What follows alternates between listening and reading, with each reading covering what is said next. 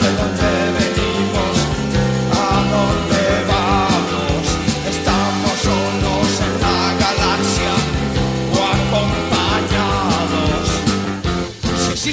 Melotero gallego de pro, ¿cómo estás? ¿Qué tal, Cans? ¿Cómo vas? No te veo el cebo, ¿dónde está? Está ¿Dónde por está aquí, el cebo? está por aquí. Bueno, vamos a ver. Es que hoy quería engañarte, ¿sabes? Bueno, ya empeza... no empecemos con engaños. Mira, porque ya. hoy iba a venir Carlos Cabezas y tú me vas a decir, me, me lo has repetido, ya lo has traído, Otra vez, ¿no? otra, vez, ¿no? ha- ha vuelto a ser campeón en Venezuela. No, no, no, es Carlos Cabezas Gonella. Es importante el Ay, apellido. amigo. ¿Eh? Ay. Es el padre de la criatura, un jugador uruguayo de baloncesto que jugó muchos años en España, llegó a jugar amistosos con la selección, ahí viene el cebo, o sea, es padre internacional en amistosos con Uruguay, porque después ahora nos contará por qué no llegó a jugar con la absoluta y el hijo estrella en España.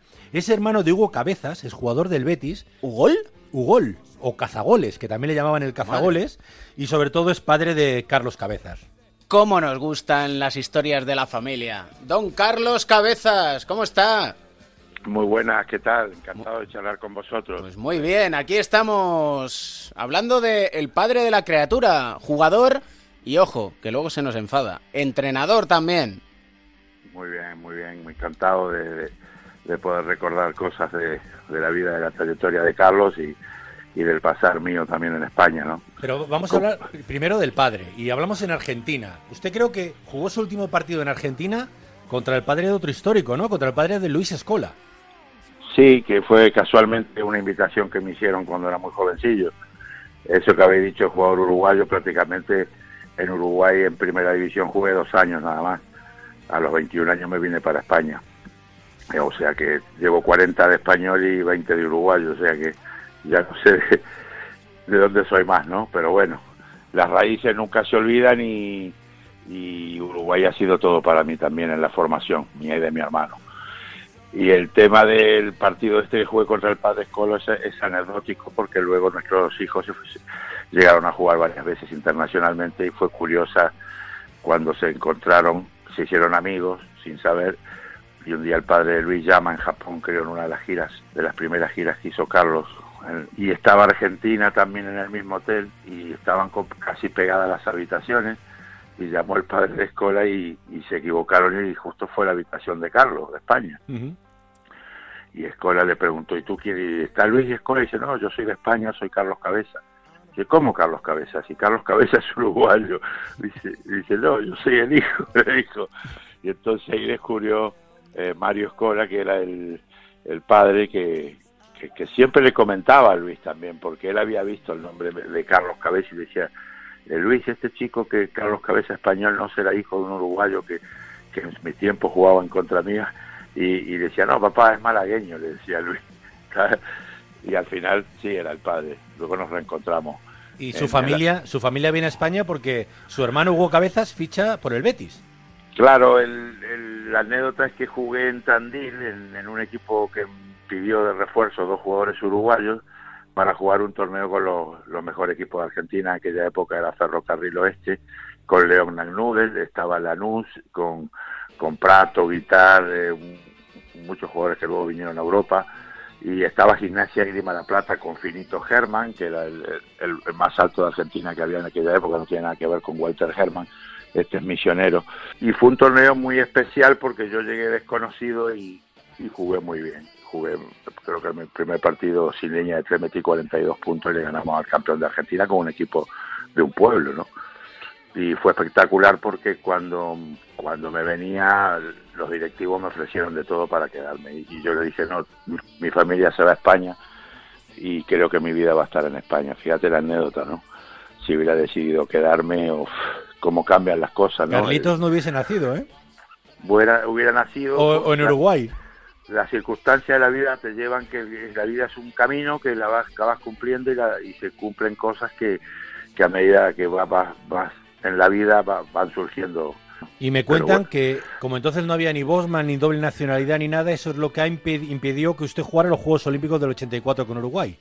Claro, el, el tema es que llego al torneo de Navidad del Madrid por una circunstancia también anecdótica, fabulosa, que es que muchos eh, oyentes no lo sabrán, que el Sporting Club de Uruguay es el campeón de la Intercontinental contra el Real Madrid en los años 60 es el decano del baloncesto uruguayo, éramos campeones del mundo y Zaporta y Bernabéu habían hecho mucha relación con Damiani, que era el presidente también del Peñarol de fútbol, de las Copas Intercontinentales de los años 60, de la de Spencer, de Rocha, de Joya, cuando, cuando Peñarol ganó, ganó aquí también en el Bernabéu, eran muy amigos, entonces por esa relación eh, el Real Madrid, que siempre invitaba a selecciones de la Unión Soviética, universidades americanas, invitó en ese año, en ese mes, a la, a la, al equipo de mi barrio, o sea, al equipo donde mi padre jugó, el Sporting Club de Uruguay, fue invitado al torneo de Navidad. Entonces el presidente, como sabía que mi hermano y mi familia se venían a España, me llamó y me dijo, Carlos, ¿querés venir con nosotros a reforzar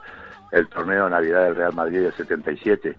Y yo encantado pasar las Navidades por primera vez en España sin conocer y sabiendo que mi hermano Hugo estaba jugando y metiendo muchos goles en agosto, que yo llevaba sin verlo ya varios meses, que solo solo sabíamos en aquella época por, por las cartas o por, o por un programa que había de 300 millones que pasaban los goles. Alfredo Amestoy, me acuerdo que, vi meter un gol a mi hermano 4 a 3 al Atlético de Madrid, yo no sabía ni, ni de qué color era la camiseta del Betty, era en blanco y negro, ni sabía lo que era Sevilla, ni sabía nada, lo único que sabía que mi hermano hacía goles en, en Europa, ¿no? en España, en, en un país como este que era tan tan fabuloso por su por su fútbol y por su baloncesto, ¿no?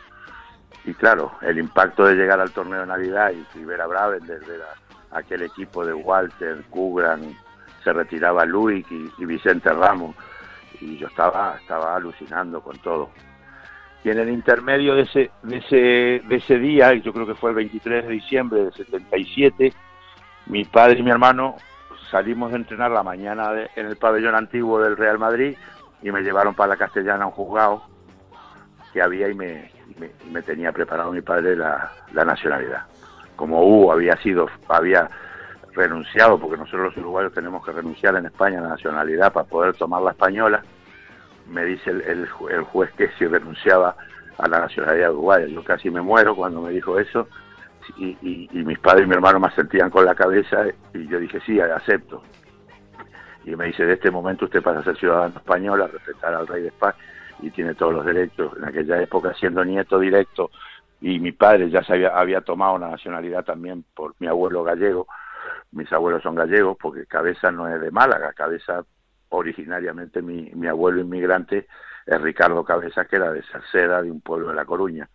Salceda de Caselas, eh, está al lado de tu tierra. Está allí por mi tierra. Te contaré otra cosa, Cam. Estoy contándole un poco la historia de donde tenéis un campeón mundial, de dónde viene. Claro, es que hay que saberlo. Este hombre hizo 30 puntos sin fallos en una primera parte en un partido contra Premia de Mar. Hizo 8 de 9 triples en una primera parte contra el Canarias. ¿Hacemos un cebo? Mm, vale. Para el capítulo 19. Vale. ¿Qué te parece si contamos ese registro histórico en el próximo capítulo? ¿Está de acuerdo, don Carlos? Como ustedes quieran.